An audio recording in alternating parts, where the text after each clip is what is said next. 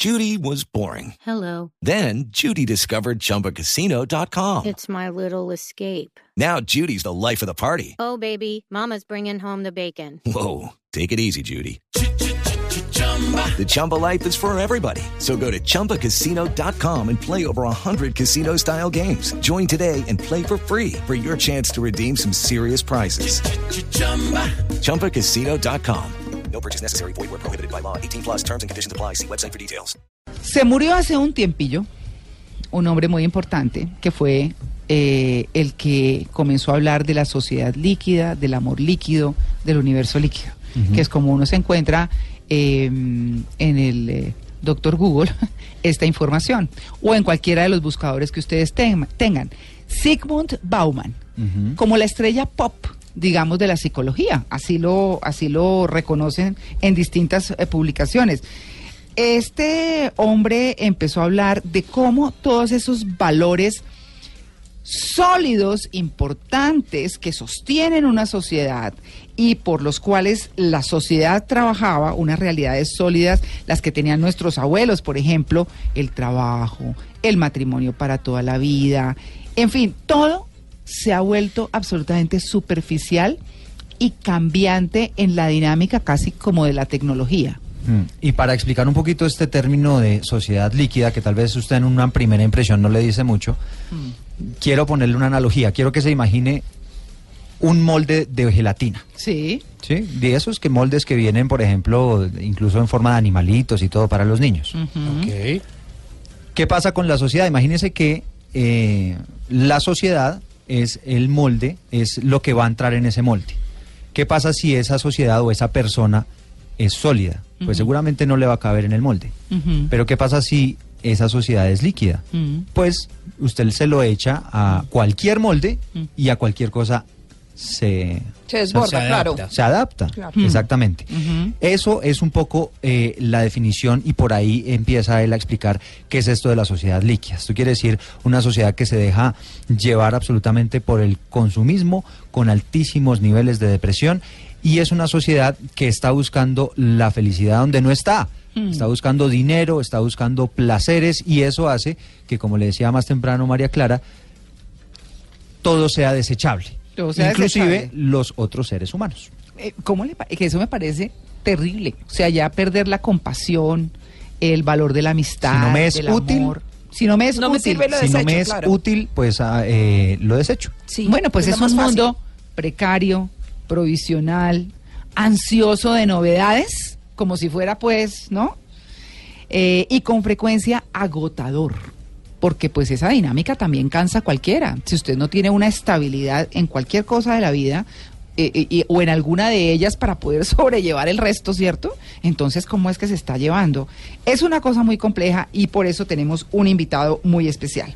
Estamos hablando de eh, Andrés Cano, que es coach personal, familiar y de pareja, docente universitario. Eh, Andrés, buenos días. Muy buenos días, María Clara, ¿cómo están? Bien, pues no sé si hemos explicado bien lo de las sociedades líquidas, pero pues, lo que queremos es llevar a nuestros oyentes a que se detengan un poquito a pensar, que es lo que intentamos en En Blue Jeans, que se lleven algo puesto, que los ponga a meditar y a decir, oiga, no, esta no es la forma o estos no son los valores que yo debo tener en mi vida. Sí, claro. Si, si usted nos quiere complementar algo de lo que le estamos diciendo o que o Sí. entramos de una vez ya en materia. Como quieras. Eh, simplemente hacer un como una introducción a lo que estaban hablando ahorita del de este importante sociólogo. Porque, pues claro, él estuvo en el campo de en, perdón, él estuvo en el holocausto judío, pues vivió como todo lo que es el destierro de su patria, todo el cuento. Y entonces él empieza a desarrollar como ese concepto tan importante.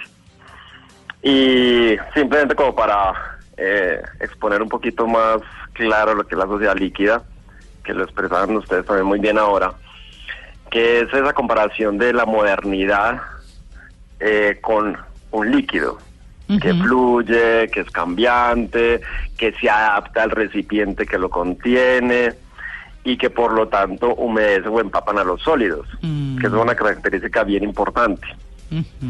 Entonces, eso hace que realmente cuando eh, una sociedad es líquida, pues tienda a que a que trate de coger esos sólidos, esos referentes que buscan guiar el comportamiento de las personas, Claro. pues se humedezcan y al humedecerse pues pierden las propiedades. A Bueno. veces hago la comparación como lo hacían ustedes con los con Los los, sólidos recipientes de gelatina. Sí, sí, sí. Exacto, por ejemplo con el- lo de la gelatina, pues bueno, cuando no sé, un sólido como la madera se humedece, pues se puede podrir. Y, y- y esto, Andrés, eh, en- aplicado un poquito ya en la sociedad, ¿por qué se habla de que hay una sociedad líquida, que hay unos comportamientos líquidos de la gente? Ejemplos. Ejemplos. Exactamente. Entonces mira que todo eso cuando faltan esos referentes claros, eh, los referentes lo que hacen es crear comportamientos como estables, permanentes.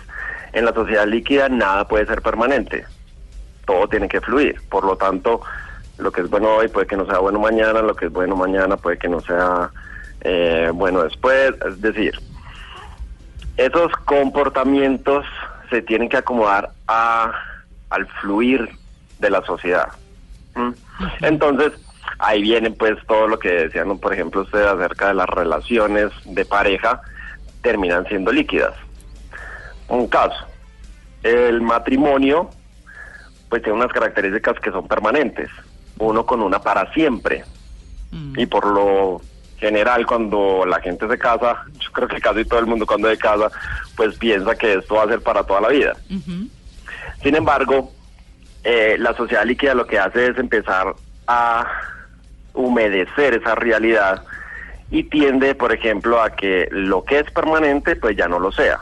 Entonces aparece el divorcio, eh, aparece la unión libre y toda una cantidad de situaciones que permiten que la persona pueda fluir en esas relaciones.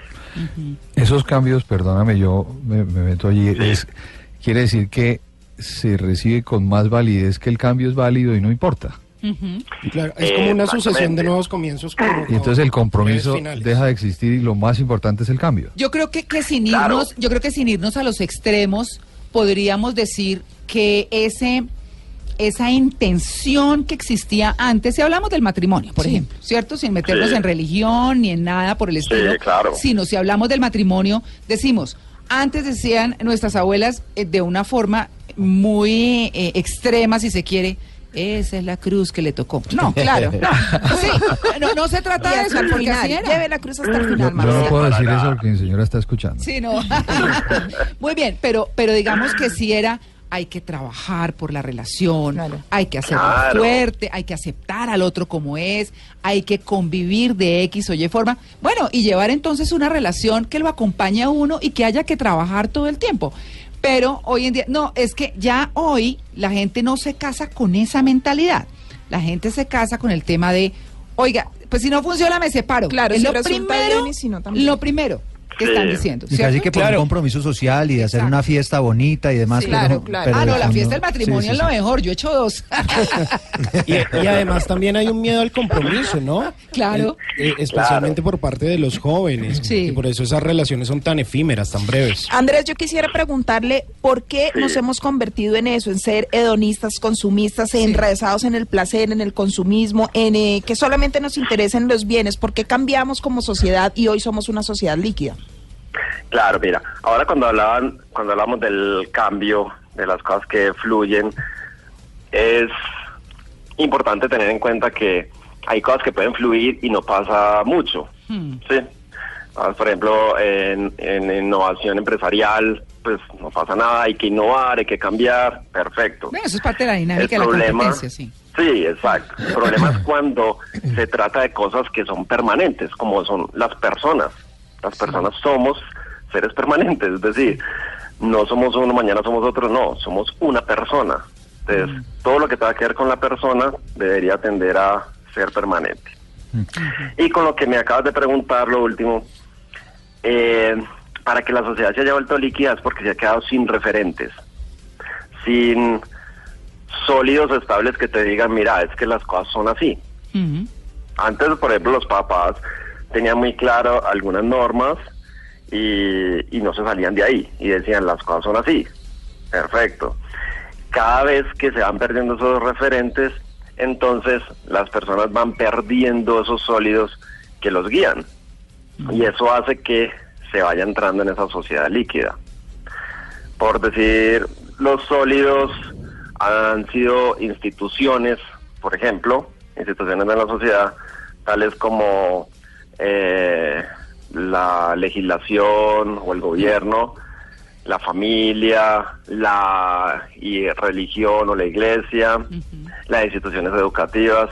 Entonces, cuando esas instituciones, sus fundamentos empiezan a cambiar, y entonces hoy decían una cosa, mañana dicen otra, pierden validez y pierden seguridad frente a las personas que nos nutrimos de esa solidez.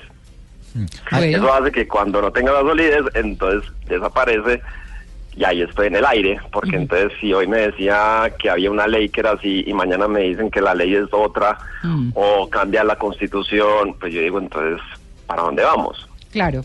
Bueno, pues estamos con el tema de las sociedades líquidas. Vamos a hacerles eh, nuevamente un pequeño resumen después del siguiente break, porque venimos también con música y con mucha otra información.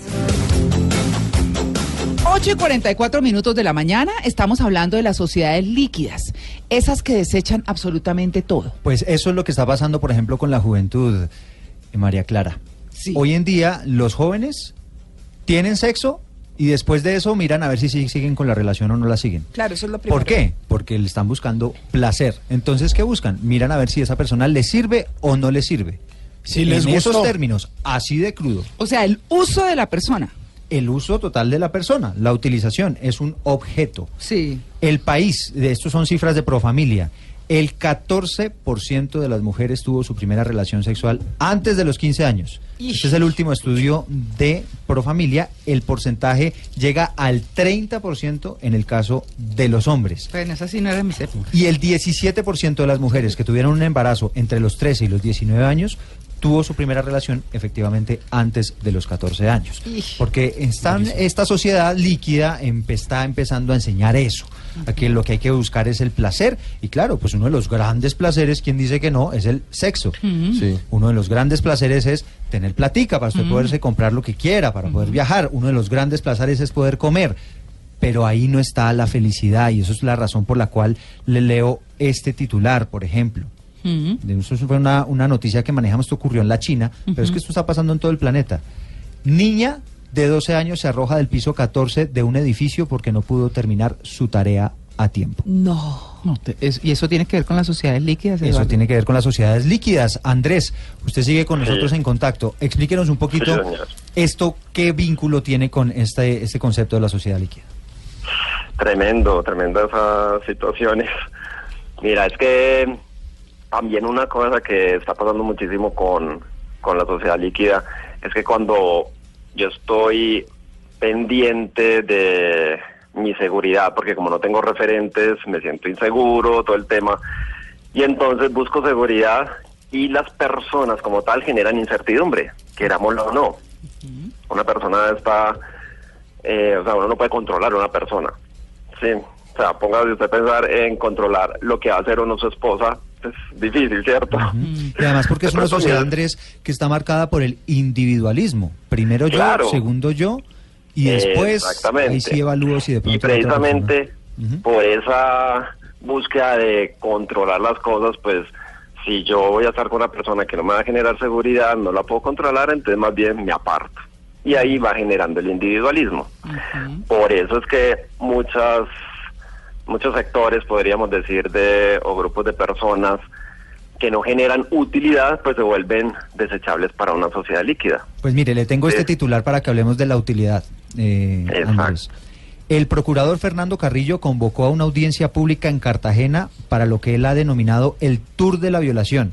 Imagínese. ¿Por qué Tour de la Violación? Son planes de turismo que incluyen a las niñas menores de edad, incluso a algunas menores de 14 años, para que vengan los señores, muchos de ellos extranjeros, Mm. perdóneme la expresión, Sí. o no la voy a decir. Hacer a uso del cuerpo a de- tener hacer uso de uso del sí, cuerpo de Sí, ellas. sí. Sí, sí. Claro, total. Y, y es que, mira que ahí es la utilización de la persona, porque ¿para qué me sirve una persona? Pues para tener un beneficio de ella. Y lo que decías tú del sexo también tiene mucho que ver con eso. pues si yo estar con una persona, ¿cuál es la utilidad que me genera en el momento? Y la una de las utilidades más grandes en el tema de las parejas termina siendo el sexo, pues cojo eso, me, me llevo el sexo y cuando no me sirve, pues ya desecho a la persona. Pues fíjese, Andrés, que también puede tener eh, que ver que nos hemos convertido en un producto. En esta sociedad de consumo, uno ya se vuelve un producto. Entonces, Claro. eh, uno está en el mercado y los demás también están en el mercado de uno. Entonces, uno sale a la sociedad como si entrara a un supermercado a coger la gente, a usarla. Eh, es como si yo cogiera un jabón, lo uso, o cojo una, un vaso mm, plástico, me sirvo gaseosa y como ya no me sirve, ya lo tiro a la basura. Total, eso lo, esa comparación la hacía Bauman cuando hablaba de que las relaciones se han convertido como en un mercado consumista donde cada persona es un objeto de consumo emocional. Claro, Andrés, y eso eso tiene que ver justamente con lo que él decía, y es que cómo la sociedad nos está obligando a ser únicos, pero nos está dando las pautas, y resulta que esas pautas, y en ese trabajo por ser únicos, lo que hace es que, es que nos venden absolutamente todo y nos ponen a consumir de todo. Es decir, si es un libro, nos ponen a que todos consumamos el mismo libro. Si es la moda y la ropa, todos vamos con lo mismo, y hace parte de eso también. Sí, le tengo un titular Claro, para eso, y- Andrés, mire. Sí, Parece otra, la cirugía que se hizo Joana Fadul y que cam- la cambió radicalmente. Y todo el mundo le hace clic a eso. Claro. O el incluso de Gracie. el año pasado, el, bueno, yo no sé si fue tal como un escándalo, pero las productoras de, de pollo, las avícolas en Estados Unidos, eh, no permiten que, las, que los trabajadores vayan al baño, hagan uso del baño. Entonces, ellos, esos mismos trabajadores optaron por usar pañal, No. porque no tienen, no los dejan ir. Uy, pero ¿qué es eso tan horrible? Pero eso es Es una utilización, y uno dice, ¿qué pasa? Bloguera ofreció sexo gratis a quienes llegaran a su habitación de hotel. Las mujeres también metidas como en esta onda, ¿no? Que empiezan a, a ver lo normal, ¿no? Que es lo, el, el- el tema, Andrés. Una, Sí. una inquietud y es que el resultado de la sociedad líquida es que todo lo estamos volviendo basura. Sí, claro, eso es. Eso es. Todo es convertible en basura. Qué cosa tan difícil. Se desecha cuando ya no tiene utilidad. Y la ética depende de lo que cada quien considere, eso hay que decirlo también. Yo considero algo que me parece y mi ética es esa. Sí, tal cual, porque si no hay unos referentes que me digan, mira, es que lo que debe ser es esto, se pierde todo. Bueno, hablemos, claro, ya estamos eh, diagnosticando un poquito lo que es esta sociedad líquida, Andrés, pero ayúdenos a encontrar correctivos. Hay, hay Muy quienes, bien, hay a quienes eso quería dicen, llegar. exactamente, porque hay quienes dicen, bueno, vamos a cambiar, eh, esto es una, eh, eh, me encanta, me encanta hacer esta apología, porque en inglés, por ejemplo, para usted hablar de, de mi persona, entonces usted dice mi, M-E, entonces la invitación es a que usted le dé la vuelta a esa M y empieza a pensar en we. We, en nosotros. En nosotros. Claro. Y esa es tal vez eh, la clave del asunto, Andrés. Sí, total. Mira que una de las cosas que, que yo suelo aclarar en las clases es que el hecho de que estemos en la sociedad líquida no quiere decir que seamos líquidos todos. Eso es Es cierto. decir, yo puedo estar presente en unas tendencias, en un comportamiento, pero yo puedo decidir si estar o no en una sociedad líquida.